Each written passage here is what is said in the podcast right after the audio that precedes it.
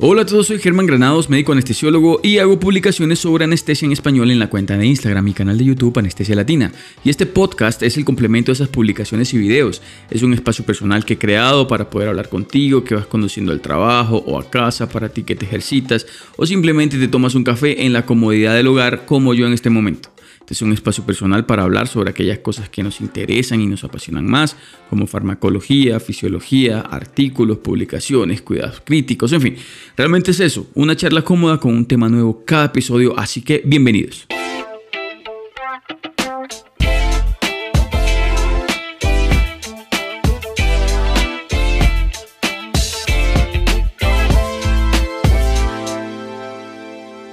Una vez más, buenos días, buenas tardes, buenas noches. Como siempre, muchas gracias a, ti que me escuchas. Quería agradecerles todo el cariño y el apoyo de ustedes a este proyecto que se llama Anestesia Latina, el podcast. A los que me escuchan por acá, pues les parecerá conocido el hecho de que este es un espacio que no tenía contemplado inicialmente, pero que gracias al interés de ustedes se ha ido posicionando como el podcast sobre anestesia en idioma en español más escuchado, al menos lo que yo creo y lo que me dicen los números. Habrá que ver si todo es verdad. Y es que ahorita miraba las estadísticas donde me escuchan, de dónde me escuchan y me sorprende ver países como Rusia, Italia, Alemania, Portugal, que la lengua nativa es, es em, el, el, portugués, Canadá y el país que más me sorprendió, Israel. Y bueno, aprovecho para mandarle desde acá un saludo a todos ustedes que están del otro lado escuchándome, a todos los que están en eh, Honduras, Guatemala, mucha gente de México, mi gente de Colombia, gente en ah, Argentina. Bueno, un saludo a todos. Y para no hacer más largo esta introducción, el episodio de hoy es un programa muy, muy especial y muy importante porque es uno de esos temas que me gustan porque son de esos temas inexplorados, son de esos temas que no nos enseñan en, en, el posgrado, que no nos enseñan en, en, las universidades y en los hospitales, a pesar de que pues ya hay mucha gente trabajando en esto y haciendo algunos bien y otros medio bien. Entonces, la mayoría de nosotros como anestesiólogos nos hemos enfrentado de alguna u otra manera, nos guste o no nos guste, a la sedación de pacientes, no solo adultos, sino pediátricos para cualquier tipo de procedimientos. A veces, a veces ni siquiera son procedimientos dolorosos y me refiero a la sedación para realización de estudios imagenológicos. Y pues nosotros allí Estamos para ayudar no solo a los pacientes, sino también a los papás de esos pacientes a, aliviar la ansiedad, pero también a controlar el dolor, a evitar los movimientos excesivos en cierto tipo de procedimientos, etc. Y eh, cuando estamos en quirófano, pues eso pues, nos parece un poco más sencillo porque pues, es como nuestro espacio, nuestra zona de confort, pero la situación cambia un poco cuando estamos por fuera del quirófano, sin nuestro espacio, sin nuestras armas, entre comillas, sin nuestra comodidad, no solo eh, en la parte de equipo, sino nuestra comodidad mental. Y precisamente para hablar sobre eso es que hoy les traje un invitado muy especial que también es un amigo, colega anestesiólogo y me gusta porque compartimos las mismas raíces caribeñas por ser ambos, tanto él como yo, de la costa colombiana. Él es el doctor Rafael Carrasquilla Cárdenas y él tiene presencia en redes sociales como lo pueden encontrar como arroba doctor sedación. Rafa es médico anestesiólogo de la Fundación Universitaria San Martín, es jefe del servicio de anestesiología de la Clínica Primavera Villavicencio en Meta, aquí en, en Colombia, es coordinador de la sedación del Departamento de Sedación para Adultos y Pediátricos de la empresa Anestepro, que es una empresa de él. Además es conferencista nacional e internacional en sedación para odontología, es consultor externo en servicios de sedación odontológica e imágenes diagnósticas. Además también es docente universitario de la Cátedra de Anestesiología de la Universidad Cooperativa de Colombia en sede Villavicencio y es miembro de la Sociedad de la Anestesia Ambulatoria o la SAMBA como la conocemos. También organiza bodas y prepara niños para primera comunión por si alguien está interesado, ¿no? Pero bueno, Rafa, acá estamos en confianza, no, no solo nosotros, sino con todos los colegas médicos, anestesiólogos y no anestesiólogos que nos escuchan ahorita. Y todos saben pues que yo profeso el hecho de que entre colegas es mucho más cómodo llamarnos por el nombre, porque eso pues genera confianza. Pues eso de doctor sí, es una forma de respeto, pero yo creo que llamar a alguien por su nombre también eh, tampoco es una falta a ese respeto que uno puede llegar a tener o sentir por alguna persona. Antes de empezar, déjame agradecerte, expresarte mi admiración por tu trayectoria, por tu trabajo y me alegra muchísimo que hayas realmente sacado este espacio. La gente no lo sabe, pero son casi ya las nueve y media de la noche. Pero bueno, vayamos un poco al grano y es que quiero que, que nos des tu opinión personal y profesional sobre distintos puntos, ¿no? De sobra sé que eres un estudioso empernido de este tema y esa es otra razón por la que estamos hoy los dos reunidos acá hablando con todos los colegas que nos escuchan. Entonces, Rafa, ya hablé un montón, ahora sí, háblanos un poco de ti, a muchos les interesa saber de dónde es uno, de dónde es egresado, ya lo dije un poquito, dónde hiciste el pregrado, cuántos llevas como egresado, a los cuántos años empezaste, te estoy haciendo preguntas que me hacen a mí siempre, ¿no? A los cuántos años empezaste a estudiar medicina, si hiciste algo antes de, entrar a estudiar medicina, porque pues a, muchos les he contado que yo empecé a estudiar biología antes de, de, hacer medicina y pues siento que me ayudó mucho. O sea, todas esas cosas, digamos, la, la gente le, gustaría saberla. Cuéntanos un poquito, Rafa. Eh, bueno, Germán, muchísimas gracias por, por, tu invitación, en verdad es un honor. Quiero, quiero, quiero agradecerte, pues, en nombre de la comunidad de, anestesiólogos y medicina en general, porque, pues, eres un referente a nivel internacional.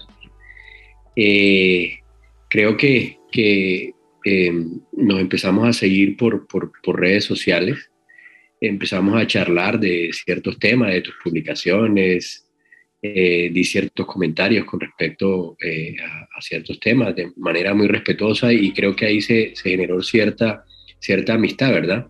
Después nos dimos cuenta que, era, que éramos de la misma región del, del, país.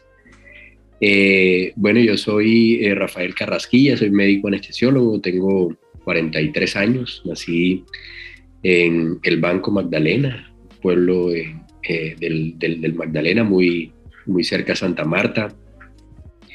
estudié en la, en la eh, Universidad eh, San Martín. Siempre, siempre he tenido algo que ver, sé de Barranquilla, siempre he tenido algo que ver con la, con la odontología porque, bueno, a mí siempre me gusta contar historias. Y, cuando estaba en el bachillerato, pues tuve una hija muy, muy joven en el, en el bachillerato y, y, eso me costó un año trabajar. Eh, mis papás me pusieron a trabajar antes de entrar a la universidad. Cuando me dijeron, ¿estás listo? Dije sí y, ya no había cupos para medicina, había cupos para odontología. Entonces eh, hice primer y segundo semestre, me gané una beca, entré a tercer semestre y bueno, ya en tercero me di cuenta de que de pronto las habilidades manuales en odontología no eran lo mío.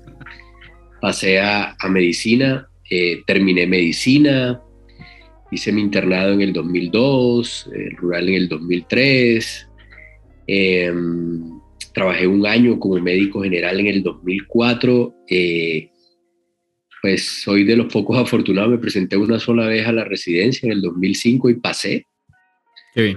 Em, terminé 15 eh, de, de, ¿cómo es? De enero del, del 2008, realmente en, en, 31 de diciembre del 2007 porque caí de, de, vacaciones.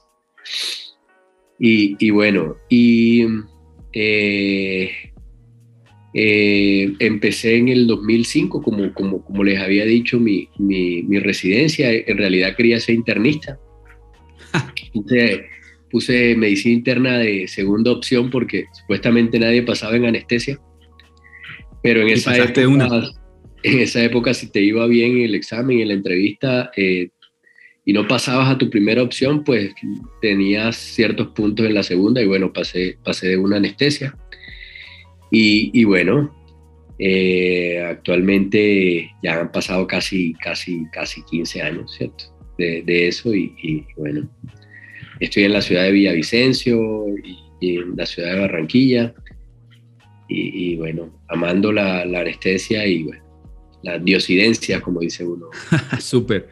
Rafa, pero eh, estás dedicado a la sedación. Yo, ahorita que, que, hablaba de, de, tu presentación, yo, yo quizás estaba convencido que tú solamente hacías sedación de odontopediatría. Tú estás ejerciendo la sedación de, digamos, de odontopediatría o sedación de imágenes de tiempo completo, o sea, ya, ya no haces turnos en clínicas y hospitales como nos, nos toca a nosotros los, los mortales.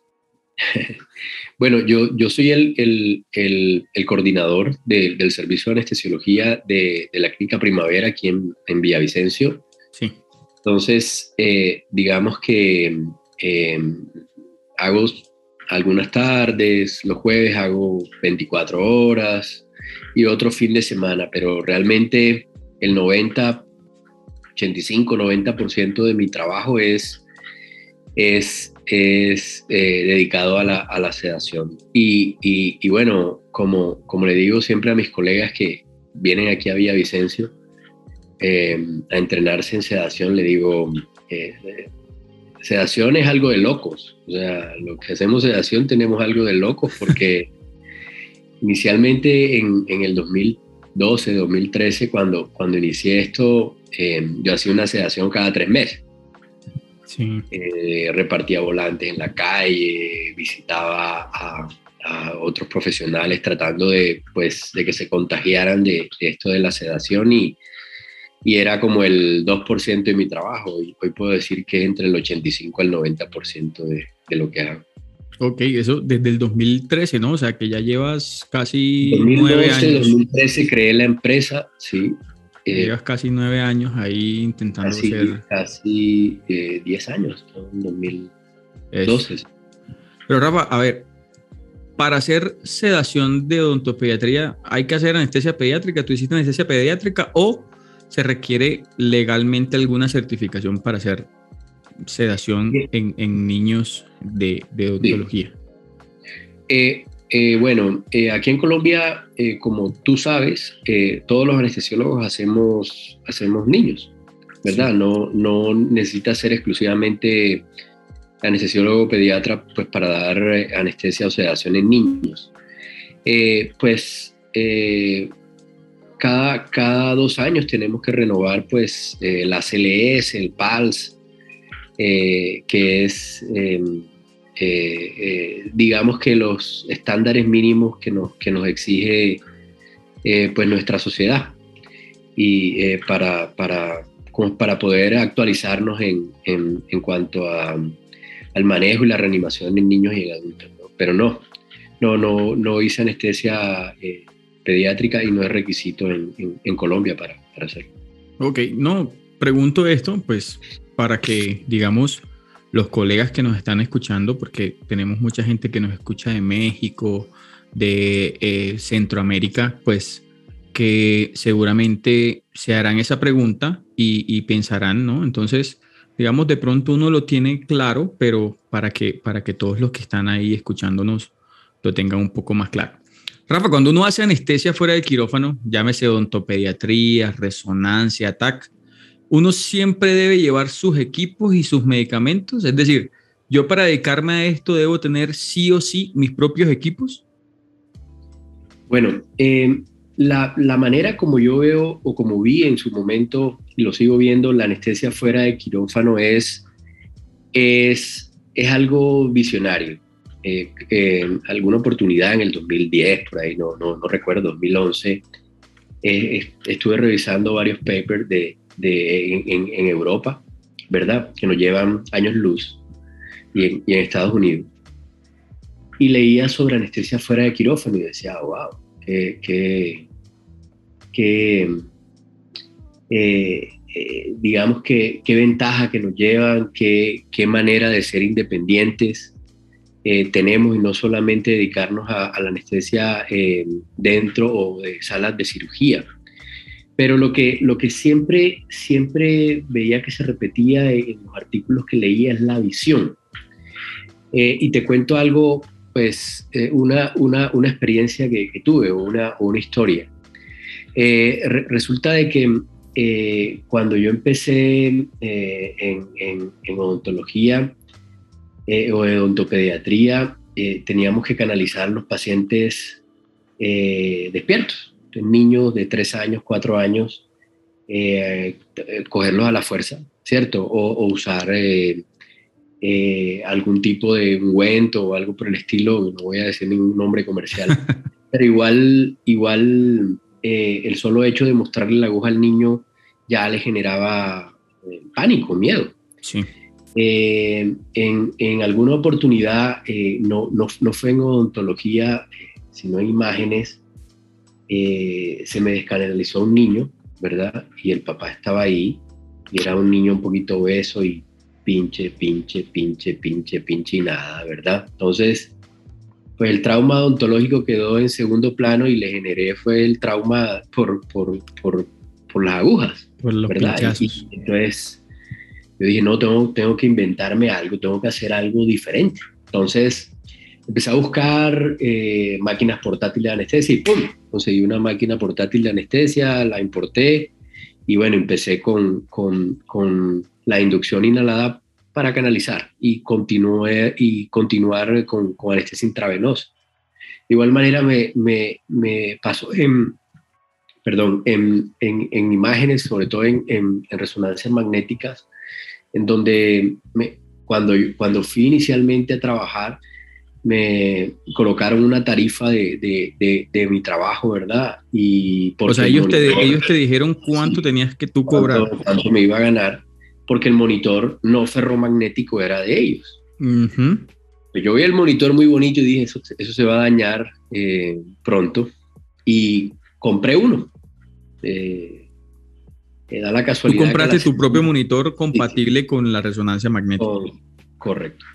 Cuando llega la semana se daña el monitor de ellos. Eh, por, ahí, por ahí me dicen, tú, tú lo dañaste, pero no, no es cierto. a propósito. Eh, a propósito. Eh, y en el momento en que se daña, yo dije, yo es que yo tengo uno. Entonces, de ese momento empecé a ser independiente, empecé a, colocar mis tarifas. Entonces, con respecto a tu, a tu pregunta inicial, sí, hay que hacer una inversión. O sea, eh, nosotros como anestesiólogos siempre estamos en nuestra, en, nuestra eh, zona de confort, ¿verdad? No invertimos, vamos a una clínica, nos ponen los medicamentos, la tecnología y, y, y, fuera, y nos pagan un salario. Pero para anestesia fuera de quirófano tienes que invertir tecnología eh, y para poder tener independencia. Entonces, definitivamente sí es costoso, definitivamente sí, sí, hay que, sí hay que hacer una inversión, ¿no? Porque lo que quería preguntarte, a fin de cuentas, eso, ¿qué, qué tan costoso puede salirle a alguien? Tú ya nos comentaste que em, invertiste en máquina, invertiste en un monitor ferromagnético. O sea, eso en términos de plata, Rafa, en plata blanca, ¿cuánto es? Porque pues hay muchas personas en Colombia y fuera de Colombia queriendo dedicarse a esto y yo, yo creo que es interesante o importante decirles que tienen que invertir, ¿no? Sí, sí, esa es otra historia, porque, porque es que eh, eh, realmente todos caemos en el mismo error. Cuando, cuando, cuando yo inicié, eh, ya hace casi 10 años, pues digamos, había menos gente haciéndolo, ¿verdad? digamos que los referentes eh, eran internacionales, entonces eh, realmente uno no, o, yo no sabía qué, comprar. Entonces me llené de cierta, eh, una cantidad de, de, monitores y de, y de, insumos que no necesitaba, ¿verdad? Y, y, es lo que yo le transmito siempre a las personas que me, que me contactan, tranquilo, no te pongas a comprar cosas porque, porque, porque la vas a perder. Entonces, eh, eh, empieza comprando lo básico. Eh, y lo básico es dependiendo de lo que vas a hacer. ¿Ok? Digamos que no es como, como conversábamos el otro día, que eso es comprarse, de pronto la gente pensará que eso es uno comprarse tres jeringas y salir a dar anestesia. No, no, no, no, no, no, no. La, la, tecnología es crucial porque te da tranquilidad y le da tranquilidad al paciente y, y te da la certeza de que, de, que, de, que todo, de que todo va a salir bien. Pero, pero eh, eh, eh, por ejemplo, si, si, estás iniciando con esto de la sedación, un, un, monitor básico de signos vitales con capnografía, ¿cierto? Hay monitores nuevos que tienen un capnógrafo integrado, ¿verdad? Que es, digamos, algo, algo básico. Por ejemplo, en mi caso, yo tengo ya un, un por aparte, digamos que es el Mercedes-Benz de, de, de, lo demás, porque, bueno, yo lo utilizo para investigación, para y para otro tipo de, cosas, ¿cierto? Ya, ya cuando, cuando puedes eh, o cuando aprendes, porque esto es de constante pues, aprendizaje y, estudios a interpretar mejor las ondas del, eh, de, la, de la candometría, de la candografía y la candometría. entonces, cada vez quieres, quieres, quieres un poquito más. Pero me, me, me ha pasado de que, de que muchas personas dicen, me, me, me, compré un bis, tengo entropía, tengo no sé qué. actualmente la evidencia, sobre todo en, en sedación dental de, de, este tipo de dispositivos, pues, pues, digamos, no te modifica mucho el curso de lo que estás haciendo. Entonces... Eh, sí, porque yo me imagino que pues uno no va a tener un paciente en una sedación de odontología con un BIS en 40. Correcto, Entonces, yo creo que por ahí un poco los que hacemos sedación intramural, ¿sí? Eh, entendemos que ni siquiera para las sedaciones que hacemos dentro del quirófano, a veces usa uno solo lo, la monitoría ASA estándar, como uno la llama, ¿no? Monitoría de electrocardiografía o cardio, cardioscopía Em, eh, pero la, saturación de oxígeno.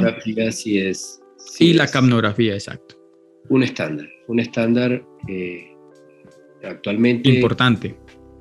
actualmente, pues las sociedades la, la, ubican, la mayoría de las sociedades lo ubican entre, entre sedación 3, pero eh, está el tema del, del, continuo que yo siempre insisto. O sea, uno sabe cuándo una sedación va, se le va a cambiar de un lado a otro, ya sean por factores pues, intrínsecos como factores eh, de la sedación como factores propios del, del, paciente. ¿no? Sí.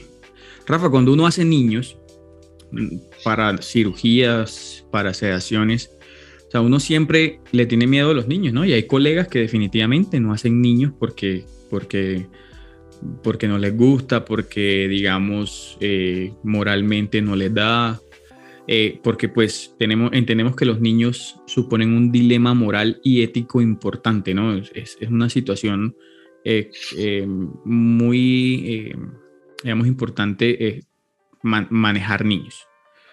¿Cómo se mantiene uno tranquilo al saber que un paciente en sedación de odontopediatría, ¿verdad? Está bajo ventilación espontánea, pero que hay alguien manipulando la vía oral? ¿Qué le da a uno esa tranquilidad aparte de la experiencia? Me refiero a si es solo experiencia o, también, como tú decías, el respaldo de los equipos que tenemos para mantener al paciente, porque los anestesiólogos somos eh, un poco maniáticos de la vía aérea y, y, lo primero que nosotros queremos es asegurar vía aérea. ¿Cómo se mantiene uno tranquilo en un paciente al que le están ahí, voy a inventarme una palabra, el que le están freseando la, una muela al que le están haciendo una extracción dental y, mantener como esa calma. Sí, eh, como, como tú lo dijiste ahorita, Germán, eh, eh, desafortunadamente, la, verdad no sé ahora, pero estaría casi seguro de que, de que todavía eso no lo enseña. es, en este caso, la sedación dental o la sedación en general. Es verdad, cuando uno está en la universidad, o por ejemplo en mi caso eran procedimientos gastroenterológicos, eh, grados, grados cosas así, ¿verdad? Pero que eh, implicaran vía aérea poco, ¿no? Y bueno, y, tiene uno el respaldo eh, de que está intramural, que en verdad hoy en día el respaldo te lo da por lo que lleves a hacer, eh, eh, independientemente que sea extramural, ¿verdad? Bueno, pero eso es tema de, otra, otra charla. pero bueno, eh, creo yo que, que, hay que estar preparado y hay que saber, ¿verdad? Tener el conocimiento que en la medida en que deteriores el estado de conciencia, ¿verdad? El, el continuum se hace más estrecho el continuum es eh, eh, la probabilidad de que evolucione, ¿verdad?, de la sedación o el nivel en que tú planeas a un, nivel posterior, ¿no? A un nivel más profundo. Entonces, cada vez que deteriora el estado de conciencia, si pasa de 1 a 2 el, y de 2 a 3 se hace cada vez más estrecho el, el continuo y la probabilidad de que el paciente pueda pasar de una sedación 3 o una sedación profunda a anestesia general. Que a veces tú no puedes discernir en qué estado estás, ¿verdad? Sí, es cierto. Entonces, la única manera en que tú puedes, eh, digamos, apoyarte es, eh, uno, en la tecnología, obviamente, ¿verdad? Si tú tienes un candógrafo, si tú tienes un monitor eh, básico, si tienes otras cosas, tú ya puedes saber en qué estado está tu paciente, ¿verdad? O que em, en ese momento eh, eh, hemodinámicamente cómo está. Pero resulta de que los que hacemos sedación, y, y, tú eres testigo de, de, eso, ¿verdad? Adquirimos un sexto sentido, algo anticipatorio en que te dice mm, eh, con la observación cómo está ese paciente, ¿verdad? Y junto con las variables, eh, eh, digamos, que te dan los monitores, tú puedes establecer o, anticipar cierto tipo de cosas y, digamos que, disminuir un poco la mezcla en que estás, ¿verdad? O el nivel en que tienes, en que tienes tu paciente para eh, ubicarlo en, algo mejor. Entonces, eh, igual pasa eh, trabajando en la vía oral. La vía oral, primero que todo, y hablando de los niños, que, es un caso muy particular, en los niños tienen la particularidad que no colaboran, ¿verdad? Por lo general te llaman porque tienen un comportamiento definitivamente negativo. Entonces, la sedación en estos niños puede ser ni interactuada, ni todos los nombres que le han colocado, ¿verdad? Sino que que ser una sedación profunda.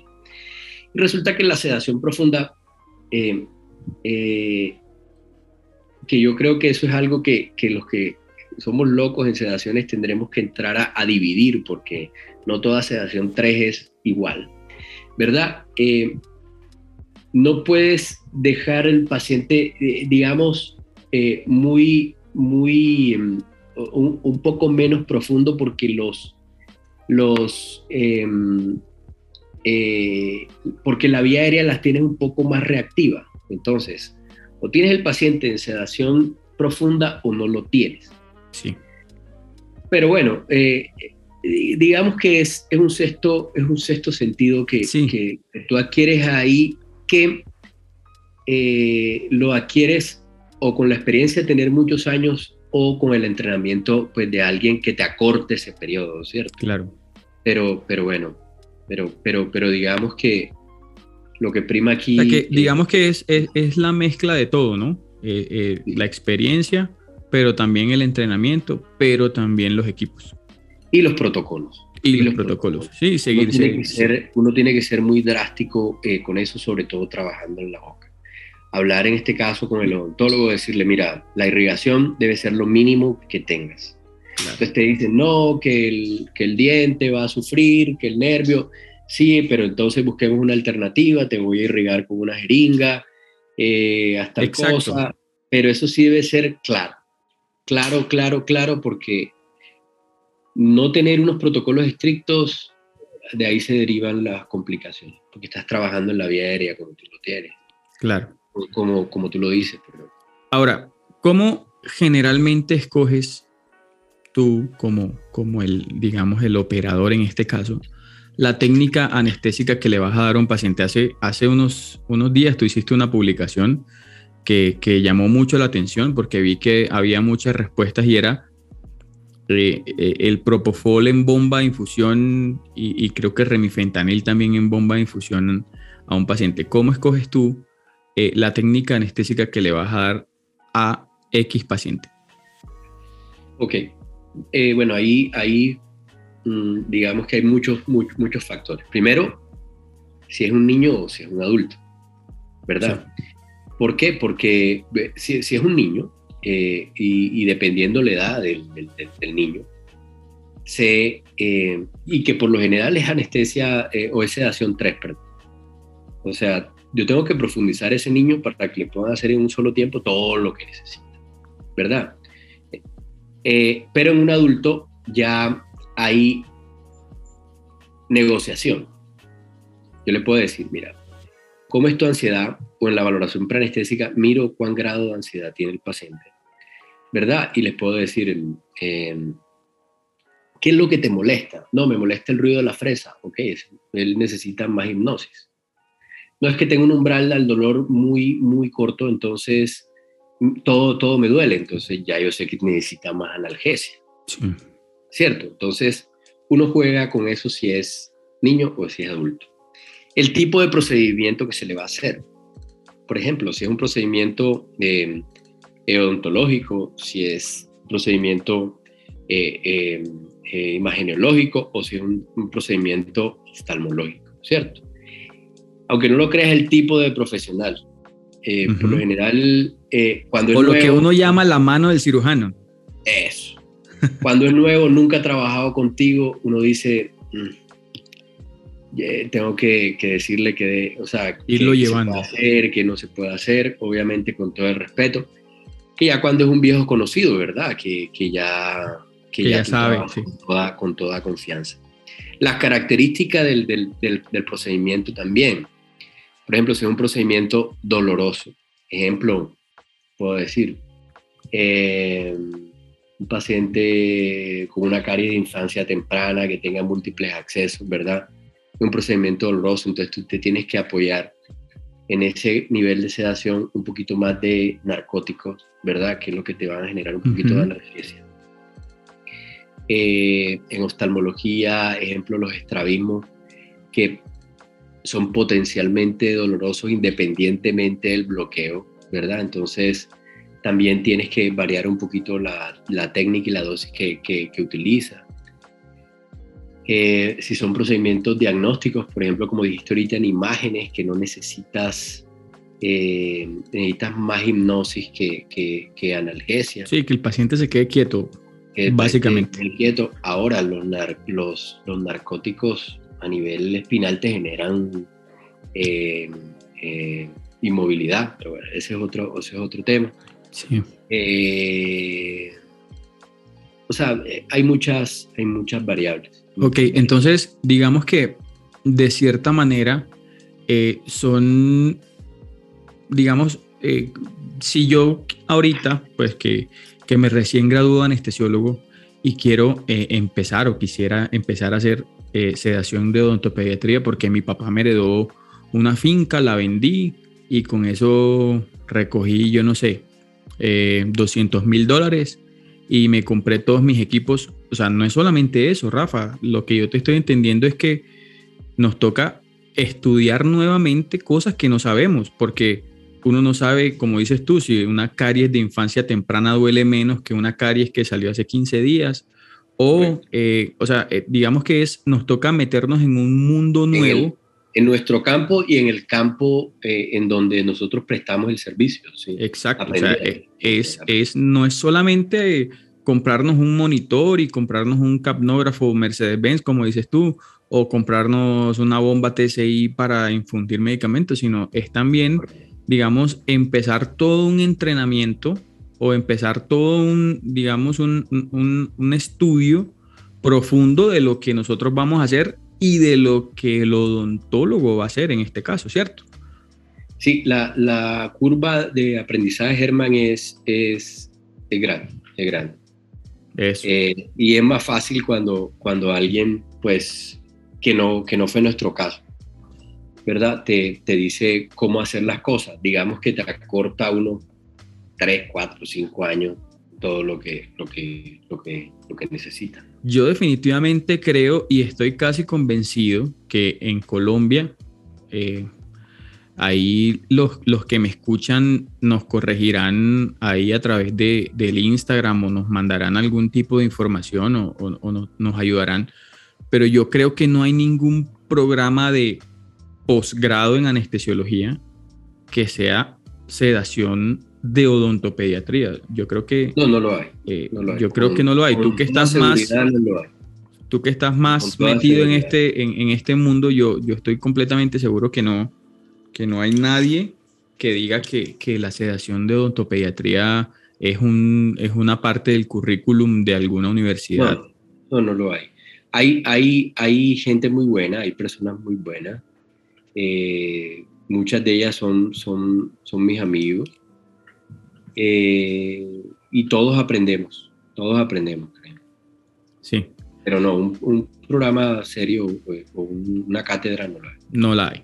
Rafa, ¿cómo es el proceso desde que sabes que le vas a dar anestesia a un niño X, ¿no? En, sea en sedación de odontopediatría, sea en imágenes, a, ti te llama el odontopediatra, haces una consulta preanestésica en algún lado y allá te mandan a los niños. ¿O ¿Qué pasa el día del procedimiento? ¿Es, eh, eh, el niño lo canalizan en el consultorio. Yo he visto por ahí eh, en los videos tuyos, ¿no? Que, que, mm, les haces una inducción inhalatoria. Imagino que no a todos. Em, el niño se, se, canaliza despierto, se canaliza dormido. ¿Cómo es la inducción? ¿Cómo es el mantenimiento? O sea, ¿cómo? Detállanos, digamos, rápidamente un proceso de un niño que va a, un proceso odontológico, por ejemplo. Porque pues las imágenes, eh, tú tienes un contrato con un centro de imágenes, como hacemos muchos eh, en algunas oportunidades, y cada vez que hay un paciente, pues uno va. Pero ya en el campo de la odontopediatría, que, que digamos que es lo que yo quiero eh, enfatizar un poco en este episodio, es eso. ¿Cómo, cómo, cómo es desde la, desde la A hasta la Z de un niño que va a un procedimiento? Digamos, lo más resumido que puedas desde, desde el punto de vista de, hacerlo puntual, ¿no? Para que quien, quien nos escucha entienda qué es lo que realmente se hace. Sí, mira, mira lo bonito de todo esto, porque esto me, esto me apasiona a mí. Eh, inicialmente, eh, eh, uno pensaría que, que, que, que tu cliente, por llamarlo así, ¿verdad?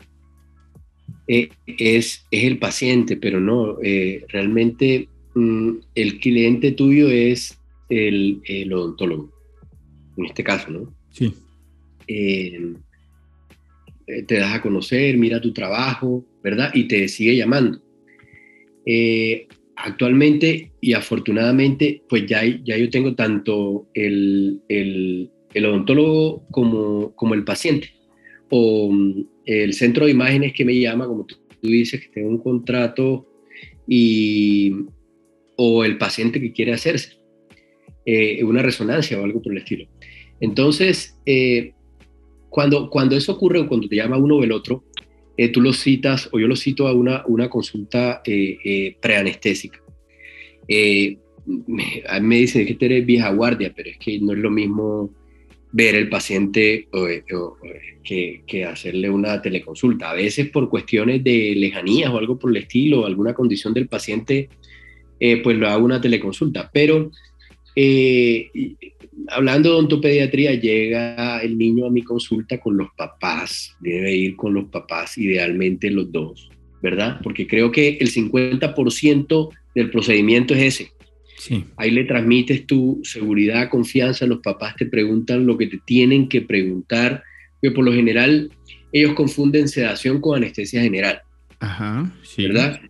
Eh, y con tantas, eh, tantas noticias, programas y todo lo demás que, que, que, hay, que hay por ahí, eh, están temerosos. O sea, saben que tienen, que esa es la opción que necesitan y no hay más para hacerle a su, a su hijo, ¿verdad? Pero, pero tienen miedo. Entonces, y también es, la, es, la, es el momento de interactuar con el, con el niño. Ahí te ganas la confianza del niño. Entonces, haces tu consulta preanestésica normal. A veces cuando el niño tiene, un poquito reacio a la consulta, yo tengo juguetes en mi consulta, me toca acostarme a jugar con los niños. Ahí el examen físico se lo hago a los papás, al hermano, a él. a todos a todos toca, toca, ¿sí me entiendes? Y, y, y, haces una buena, un buen examen físico. Em, yo, yo, a ver, yo, yo, yo digo a veces que em, como, como en las embarazadas, que es el estado patológico de, de, la mujer normal, el niño es el estado patológico del adulto. Entonces, adulto. Tienen hipertrofia de amigdalina, hipertrofia adenoidea, hipertrofia de todo, y eso tienes tú que saberlo, porque cuando ya lo duermas, es que sale a flote todo lo que tú no detectaste. Entonces, esa, ese es el primer paso. El segundo paso, llamar al odontólogo, mira, cuando tú puedes, cuando podemos, nos ponemos de acuerdo todos, ¿verdad? Se le dan las recomendaciones, sobre todo de ayuno, se le explica, eh, le muestras y le das ejemplos que le puedes dar de alimentos que no le puedes dar, ¿verdad? Se lo dejas impreso, se lo das, y que de hecho es un consentimiento, es un consentimiento, nosotros tenemos consentimiento de ayuno del procedimiento, de venopunción, eh, checklist, eh, de todo. Sí. ¿Verdad? Todo, todo hay que dejarlo por, por sentado. Y eh, el día del procedimiento traslada uno todos los equipos, que ese es el plus, ¿sí me entiendes? Porque nosotros vamos al sitio y, bueno, hacemos el procedimiento eh, llegan con todo, como cuando una banda de rock va a tocar en, un evento, ustedes llegan con todos sus equipos. Con todo, todos los equipos, ¿verdad? Hasta el guardián. Nosotros no dejamos nada, nada al azar.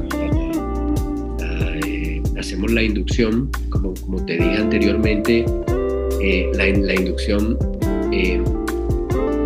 para mí hay otros colegas que tienen un valor agregado en la inducción inhalatoria pero, pero para mí es algo que se debe hacer porque someter a un niño a, a, una canalización, bien, el procedimiento odontológico fue espectacular, pero ese niño va a tener ese trauma de que lo canalizaste. Mientras que con la inducción inhalatoria, eh, ¿verdad? Eh, hay niños, el 90% colaboran, hay otros que de pronto no colaboran, pero no tardas a capacidad vital más de 10 minutos, ¿cierto? Sí. Entonces, bueno, no, digamos no a capacidad vital porque no todos colaboran, pero no tarda más en la inducción de, de, 10 segundos, perdón. 10, 15 segundos. Y eh, después mm, hacemos el mantenimiento eh, eh ¿verdad? Eh, siempre tiene que haber comunicación con... con Iba normal, propofol y remifentanil o usas algún otro, de dexmedetomidina o ketamina. Eh, no, en este momento eh, utilizo eh, Propofol remifentanil. Ok. En niños, estamos hablando de... sí, en niños. En niños. Propofol remifentanil. hay una, una fórmula pues que es propia, yo le llamo el factor de conversión carrasquilla, en donde con una sola mezcla das una dosis estándar de remifentanil y propofol eso te ayuda el mantenimiento y lo titulas con, con eh, la capnografía. O sea, tú mezclas en una bolsa de solución salina el propofol con el remifentanil. Ah, en una, ah, bueno, sí, tienes la TCI de la perfusora, ¿no? La de, la de jeringa de, de, 50. Sí. Entonces, en una jeringa haces una, una dilución de propofol más remifentanil que tú has eh, eh, digamos, modelado a través del tiempo y esa es la que usas normalmente. Correcto, sí. sí Listo. Y la tituló con capnografía. Perfecto. Rafa, y el despertar de los pacientes, ¿qué, cómo, ¿cómo es tu casuística de, de, eso de ahorita que tú hablabas de, del trauma de, lo, de canalizar los niños? Que aparte de, de, que pues todos sabemos cómo se despierta un paciente con remifentanil y propofol, que es uno de los despertares más tranquilos, yo hace poco grabé un, episodio del podcast que se llama Despiértame, ¿no? Que, trata de, que los pacientes deben despertarse de la manera más tranquila y adecuada posible.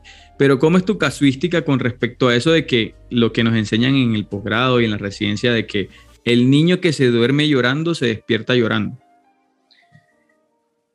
Al contrario, el, el más juicioso se levanta dando pata, como decimos aquí.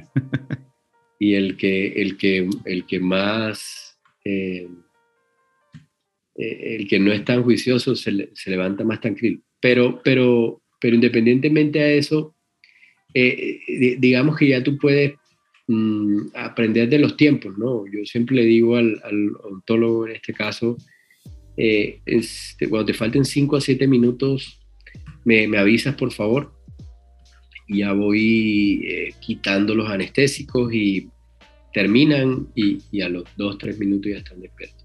Ya están ah, despiertos. Y la descarga, o sea, la entrega de los papás es, inmediata. Eh, O sea, tenemos, tenemos niños que, no necesitan, es decir, no necesitamos una sala de recuperación em, de cinco camas. Sí, ya tenemos un niño que en cuánto tiempo se lo podemos entregar al papá y que se vaya a la casa. Cinco o siete minutos que, que, termina el paciente ya, ya está despierto. Digamos tú mientras recoges tus cosas y todo, pueden pasar diez minutos, ya el niño perfectamente puede ir, puede ir a casa. Pero Rafa, utiliza la, utiliza la escala que pues, mejor maneja, Ramsa y eh, qué sé yo, Aldrete. Claro. Rafa, pero obviamente, pues, ah, yo no sé si tú, si tú sabes, pero yo que, que recibo preguntas todos los días, ¿no? De muchos países. Hay países, por ejemplo, en Centroamérica que no, no tienen remifentanil. En México, eh, a, a pesar de lo que podamos pensar, no tienen remifentanil en todos los sitios y, muchas cosas hay que comprarlas, ¿no? Primero por el sistema de salud y segundo por, por, por, cómo se maneja la salud allá. Tendríamos que entrar como a discutir cómo es la salud allá versus la salud de acá de Colombia, pero eh, si yo no sé si tú, imagino que no todo el tiempo tuviste eh, o tuviste, perdón, eh, remifentanil y propofol. Si, si, y, en algún momento tuviste que hacerlo con otra mezcla de medicamentos. ¿Qué le recomendarías tú a, esos que nos están escuchando que nos digan, no, doctor, pero venga, es que yo no tengo remifentanil acá en, no sé, en México, pero tengo Fenta? Ya ahí sería un poco más complicado, digamos, manejar esa, esa mezcla que tú haces, pero digamos, también se puede, ¿no? Sí, claro. digamos que lo que estoy tratando de, dejar claro es que no es exclusivo remifentanil y propofol para la sedación del paciente. Es como llevar los tiempos farmacocinéticos y farmacológicos de cada medicamento y, ahí ir probando. Sí, lo, que pasa es que eh, después de haber probado todo, porque yo empecé, de, hecho recuerdo mi, mi primera sedación, la sedación duró 40 minutos y el paciente duró tres horas en recuperarse. y tú tres horas pegado con el paciente. Sí, claro. Eh, le puse ketamina, lo que se me atravesó. ¿Sí me hago entender? Sí. Esa fue la primera sedación intravenosa, porque yo inicié con oxionitros. Mm. Inicié desde las ligas menores. Y digamos que uno en el proceso va depurando. Lo, que pasa es que con fentanil, pese a lo que cualquiera pueda decir, quedas tú con incertidumbre cuando se va el paciente de qué puede pasar. Sí. ¿Cierto? Remifentanil es más versátil, te da más tranquilidad. Entonces, eh, el mensaje es de que no es una mezcla maestra ni nada por el estilo, simplemente la que más se ajuste o la que más ha aprendido a hacer. Sí. Eh, Desde tu perspectiva, Rafa, ¿qué, ¿qué podemos hacer desde tu experiencia, desde tu casuística, para disminuir la sedación en odontopediatría? Yo me voy a, a digamos, adelantar un poco a tu respuesta y yo diría que tres cosas que, hasta ahora he aprendido contigo, ¿no? Uno, tener un mentor, es decir, buscar a alguien que, definitivamente tenga experiencia y literalmente me enseñe a hacerlo. Que Dos, el tiempo de la Exacto. Dos, eh, tener equipos. Y tres, eh, pues tener pacientes, es decir, ir haciendo esa curva. ¿Qué, ¿Qué, otra cosa tú podrías eh, decirnos como para evitar cualquier complicación que se dé en, los pacientes de odontopediatría en particular? ¿O, tú definitivamente crees que es algo eh, fortuito? No, no. Lo que le digo a todo el mundo, humildad. Eso es la clave. ¿Por qué humildad? Porque mm, nosotros, bueno, nosotros no, porque yo no me incluyo ahí, pero hay algunos anestesiólogos, ¿sí me entiendes? Sabes que a nosotros a veces nos culpa de tener el ego un poquito alto. Sí. Es que vemos al, en este caso al odontólogo como, como... Como un inferior, quizás. Como alguien, digamos no inferior, pero no, como un par, Ok, sí. digamos, científicamente hablando. Y realmente es quien nos da el trabajo. Así es. ¿Sí me entiendes? Entonces, eh, en la medida en que tú reconozcas eso, ¿verdad? Eh, eh, todo te va a salir bien, porque es que mejora el ambiente en el sitio de trabajo. tú de manera muy respetuosa le dices, mira, voy a hiperextender un poquito el paciente, porque mira que la vía aérea aquí se mejora, mira, esta es la curva de, la, de la carnografía, cuando desaparece es porque el paciente se obstruye, eh, Doc, mira, no utilices el agua de esta manera o la irrigación de esta manera porque puede pasar esto. O sea, cuando lo hace de manera humilde y respetuosa, todo sale bien. Ese es para con el profesional. Y para con uno, eh, cuando, cuando tú tienes la certeza de que no te las sabes todas,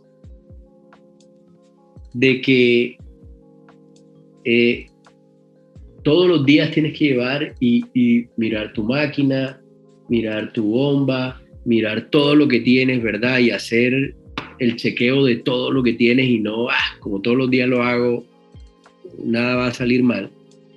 Todo te sale bien. Yo creo que cuando uno pierde la humildad es cuando la, pues, la embarra. Sí. Entonces, eso y, tener autocrítica, porque la autocrítica te lleva a crecer.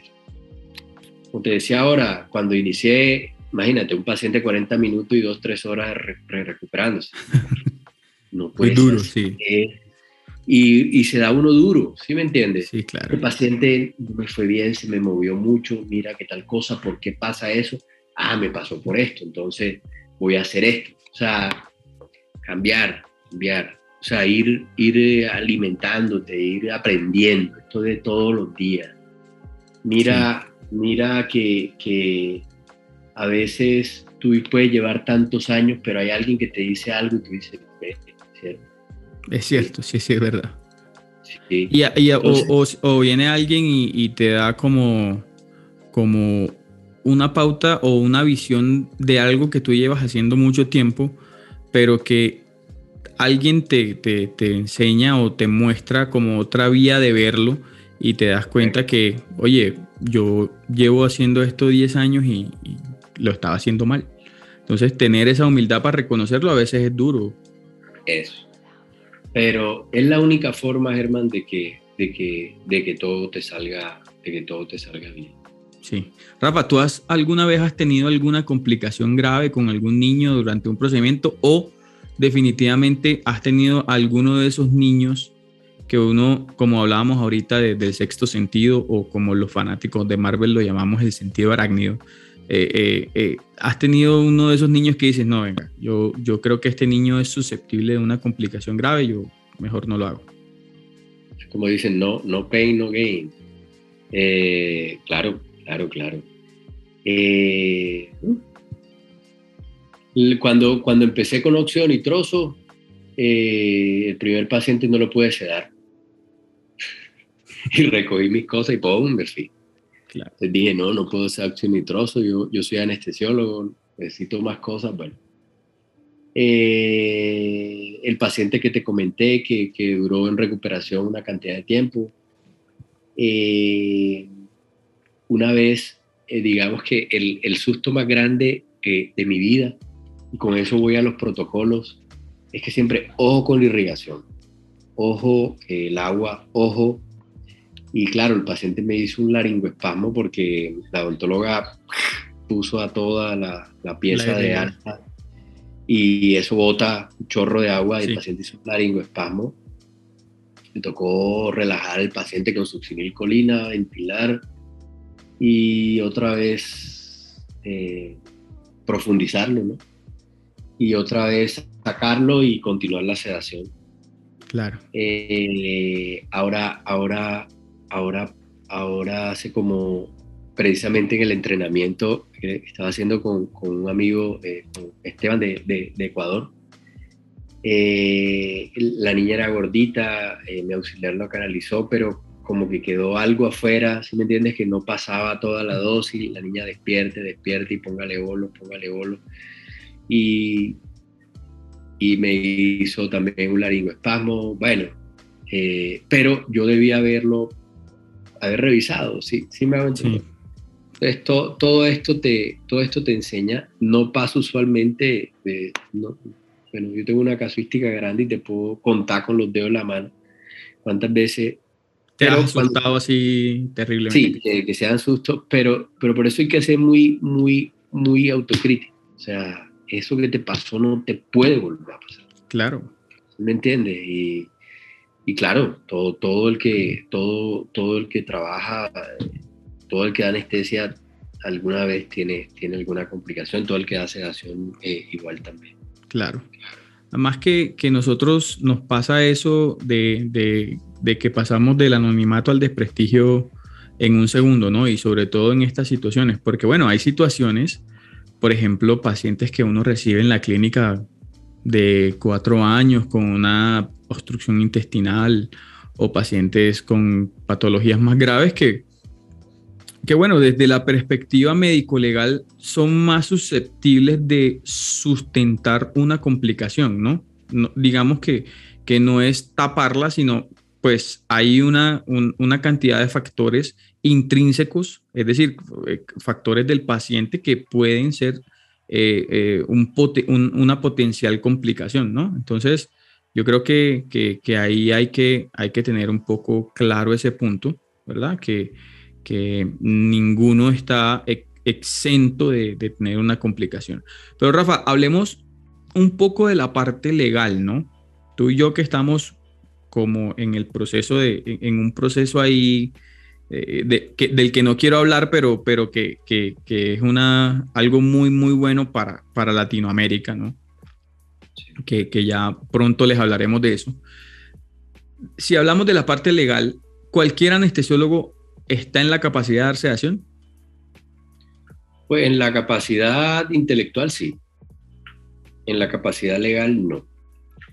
Y eso es algo que, que pues molesta a muchos anestesiólogos en Colombia, ¿verdad? Porque en otros países es totalmente diferente. Creo que Colombia, en relación a Latinoamérica, es el país que más jurisprudencia, si se puede decir así, tiene, ¿no? Sí. Eh, digamos que en otros países hay muchos vacíos. Jurisprudencia es como, como conceptos legales previos, ¿no? Conceptos legales, correcto, eh, en los cuales son, estamos un poco más organizados que, que otros países de, de Centroamérica, de Sudamérica. ¿verdad? Eh, y Europa, aunque no creas. Pero, pero bueno, eh, nosotros cuando nos graduamos, ¿cierto? Nosotros eh, estamos habilitados para dar anestesia y sedación en instituciones que tengan habilitados el servicio de anestesiología, ¿cierto? Clínica, centros, hospitales, etcétera, que tengan habilitado el servicio de anestesiología. Cuando queremos dar aquí en Colombia anestesia fuera del quirófano, tenemos que habilitarnos en algo que se llama em, eh, anestesia extramural o sedación extramural en este caso, ¿verdad? Y lo puedes hacer como profesional independiente, o sea, como en mi caso Rafael Carrasquilla, o como EPS, que es, eh, o como empresa, ¿verdad? También es mi caso, se llama Aneste Pro. De esa manera puedes salir a otras instituciones, ¿verdad? Llámese consultorios odontológicos, centro diagnóstico, lo que tú quieras. Sí. A dar sedación y tu habilitación fuera de salas los habilita a ellos, ¿verdad? Para que en ese momento puedas sedar a tus pacientes. En Colombia nos hemos acostumbrado a que eh, cualquier anestesiólogo puede salir e ir a cualquier consultorio y dar sedación, pero eso no es legal, no se puede hacer.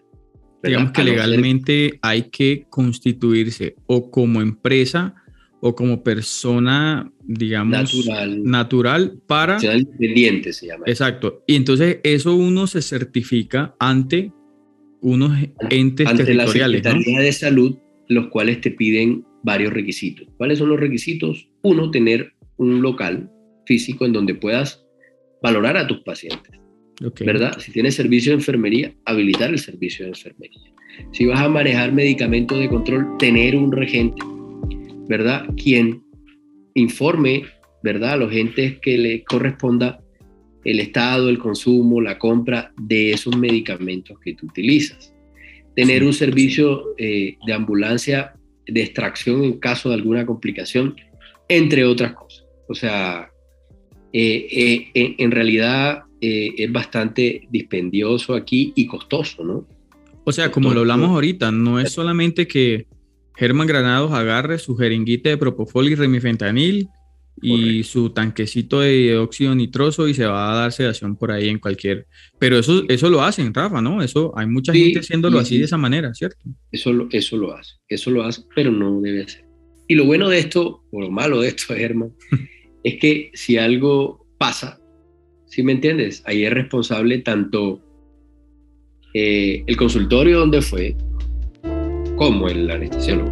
Eso no hay nada que lo sabe. ¿Cómo, ¿Cómo, te imaginas tú, Rafa, eh, el futuro de la sedación, digamos no en Colombia, digamos a nivel Latinoamérica, ¿no? Porque pues como, como ya te, te, lo, te lo, dije de, de, cierta manera, pues nosotros nos escuchan, yo creo que de todos los países de Latinoamérica, y, y pues eso pues, me llena de orgullo tenerte acá porque sé que nos están escuchando en todos lados. ¿Cómo imaginas tú el futuro de la sedación a nivel latinoamericano? Bueno, mira, mira que, que la sedación en Latinoamérica lleva más de 40 años, ¿verdad? Y cada vez, eh, digamos que somos más y cada vez, digamos que las leyes, aunque a un pasito muy lento, pues se van acomodando, a veces no a favor de uno, pero, pero bueno, cada vez pero ahí vamos a conocer.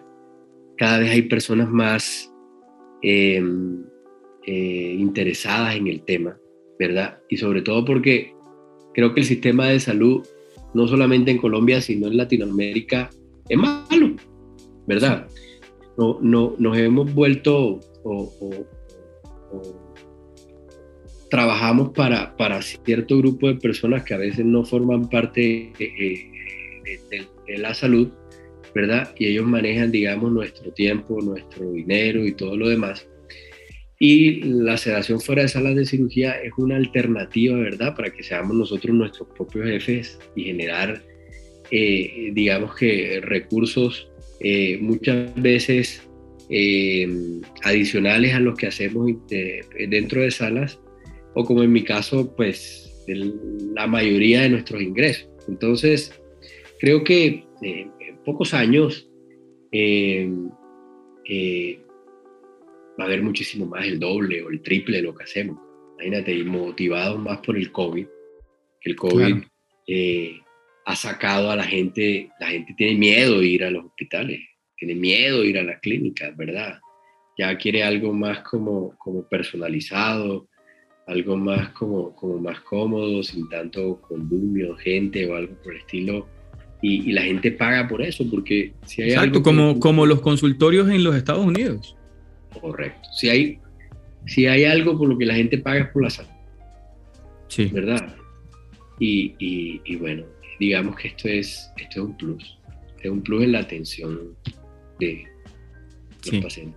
Sí, yo también pienso lo mismo. Yo pienso que, que a nivel de Latinoamérica estamos, eh, yo, no, yo no lo diría recién nacidos, pero sí estamos Em, empezando, y, pero me gusta que, que, hay, hay quienes estamos como motivados, no solo con, eh, yo por lo menos lo, lo, digo abierta y públicamente siempre, no solo con el deseo de facturar, ¿no? sino con el deseo de, de enseñar, ¿sí? Porque a todos nos interesa. Yo, yo sé que mañana eh, ¿A ti te gustaría que si tu hijo lo, lo va a sedar a alguien para que le saquen una muelita o que le haga algún procedimiento odontológico? Primero entras en el dilema ético que, oye, soy yo, pero yo no puedo. Yo quisiera que alguien que esté entrenado lo haga, ¿no? Entonces tú tener la confianza, porque eso al final de cuentas es lo que hacen los papás, ¿no? Tienen la confianza de entregarle, de entregarnos a nosotros sus hijos para que nosotros seamos quienes le, le, damos la sedación y garantizarle a través de lo que ya hemos hablado, de que le vamos a devolver a su, a su hijo, a su hija, a su niño, a su hermano, a su abuelita, porque no, esto, este, esto está enfocado, digamos, en la ortopediatría, pero, pero también eh, eh, estamos hablando de pacientes adultos, incluso pacientes añosos. Yo vi publicaciones tuyas de, de hace unos días de, de, procedimientos, de, creo que cirugía plástica eh, oncológica, ¿no? Dermatología oncológica. Eso, dermatología oncológica. Rafa, dos preguntitas cortas, ¿no? ¿Todos los niños se pueden sedar en el consultorio o definitivamente hay alguno que necesite que se haga en quirófano? Eh, no, no, no, no, no todos los niños y por eso la importancia de la, de la, de la valoración pranestésica. Eh, hay algo, hay algo que, que, o hay una patología eh, que es multifactorial que hoy en día ha tomado mucha vigencia y es el SAOS, ¿verdad? el síndrome de apnea y pornea obstructiva del sueño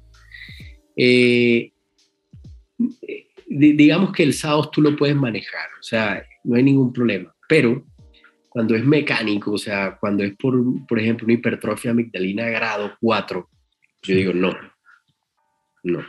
Entre esas fue uno de, uno de las, no, no complicaciones, digamos que de los, de los, de los, de los casos difíciles que he tenido, es una hipertrofia amigdalina eh, grado 4. Eh, los down profundos, ¿verdad? Que tienen eh, micrognatia, esa macroglosia, eh, que, que, que, tú ves que es un down muy profundo, yo sí prefiero decir no. Y obviamente esas, esas cardiopatías o eh, comunicaciones interventriculares, cianosantes, y, bueno, todo lo que, lo que uno hasta intramuralmente o en, o en quirófano uno dice, no, porque se puede complicar, ya, ya digo no. ¿verdad? No, Entonces, no porque eh, sea ASA 2 o ASA 3, porque fíjate que la interpretación del ASA que nos da el estado físico ya ha cambiado. Mira la nueva clasificación. Pacientes con, con, SAOS ya son pacientes ASA 3. Sí. Entonces, y la obesidad que...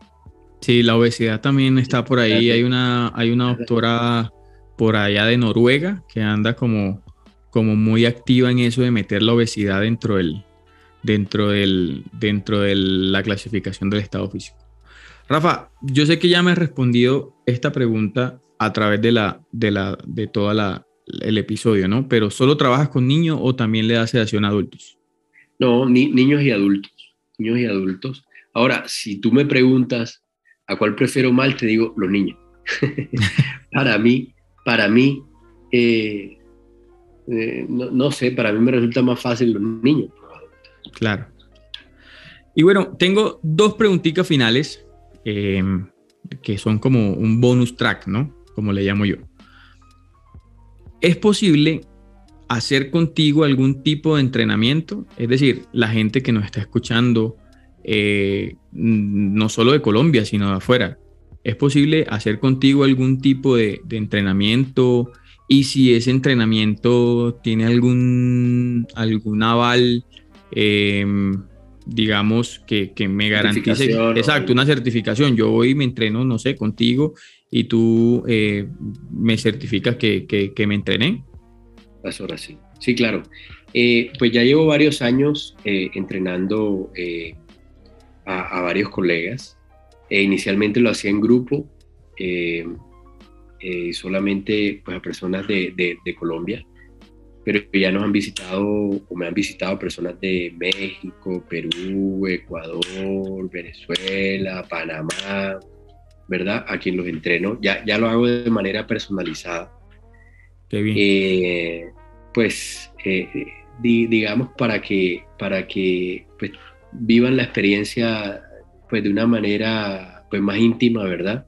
Tiene más tiempo de preguntar, de, estudiar, porque hacemos una jornada académica eh, bien, bien grande. Como les digo a ellos, yo no les voy a enseñar nada, porque todo eso ustedes lo saben. Simplemente voy a organizar, digamos, todo, todo el conocimiento que tienen en, en, la parte de sedación. Okay. ¿Y cómo se ponen en contacto contigo? ¿Dónde te encuentran? Digamos, no solo hablemos de, de especialistas en anestesiología que quieran entrenarse contigo, ¿Cómo, te encuentran? ¿Cómo se contactan contigo? Ya inicialmente, eh, hablábamos de que, tienes una presencia activa pues en, eh, en, Instagram como, como doctor sedación, ¿no? Así sin punto ni nada. Doctor sedación y doctor la palabra completa, ¿sí? Arroba doctor sedación, la palabra doctor con completa, doctor, sedación. Y eh, arroba Anestepro. Que Anestepro. sí, es, la, es la, el nombre de la empresa. Generalmente se, se, se contactan por, por Instagram eh, cuando son de, de, Colombia, pues siempre hay alguna referencia, eh, a veces se contactan por, por WhatsApp, pero, pero sí, por, por, por, redes sociales. Yo les mando la información, eh, les mando ciertas, pues, ciertos requerimientos que, que, tienen que cumplir, entre esos que me envíen su, su hoja de vida con sus con su diploma y todo lo demás que certifiquen que, que, que es anestesiólogo y no vas a, y no vas a a entrenar a alguien que, por ahí... porque a veces, a veces piensan eso, que, que, que la, el entrenamiento es para odontólogos, pero no es exclusivamente para, para, para anestesiólogos. Ok. Rafa, hermano, una vez más, no me cansaré de agradecerte por, por haber aceptado esta invitación eh, y muchas gracias por, por todas las explicaciones, por tomarte el tiempo de, de ser así como tan detallado en, todo el, proceso de, del, episodio. Y bueno, a ustedes que, también me escuchan, eh, gracias por, por, por, haber escuchado este episodio de, Anestesia Latina, el podcast. Te recuerdo que estamos en línea en Apple Podcasts, Spotify, Google Podcasts y otros más. Recuerda que, te puedes suscribir ahí a, a cualquiera que sea tu, tu, no sé, tu operador de podcast, tu aplicación de podcast para tener una, una notificación cada vez que un episodio como este, muy interesante, salga al aire. Tampoco te olvides que si quieres que promocione tu emprendimiento o tu negocio, puedes escribirme directamente a través de mis redes sociales en Instagram, Twitter o Facebook. Y bueno, Rafa, te dejo ahí para que, para que te despidas de, de toda la audiencia. Gracias, gracias hermano. Primero que todo, eh, agradecerte a ti por la, por la invitación. Eh, la verdad, te respeto y, te admiro mucho. Creo que estás haciendo una, labor importante por, nuestra, por nuestra profesión. Eh, eres una persona muy, muy, muy inteligente y, eso se ve en el trabajo que haces. Espero, espero que vengas a visitarme pronto.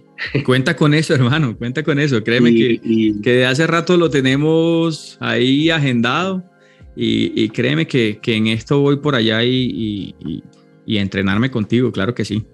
Que más que aprender del mejor. aprender de, tengo que aprender de ti. De, no, hermano, ¿cómo te ocurre? bueno, gracias a todos. Gracias a, todos los, eh, a todas las personas que nos, que nos escuchan y nos ven.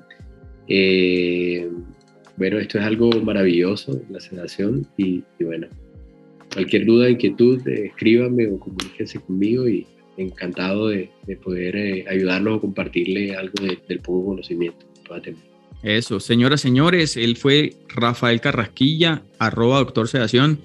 Muchas gracias a todos por escuchar Anestesia Latina, el podcast, el podcast de anestesia en español más escuchado en el mundo, yo creo, en Israel nos escuchan. Y bueno, eso gracias a ustedes. Un abrazo a todos y nos escuchamos la próxima semana.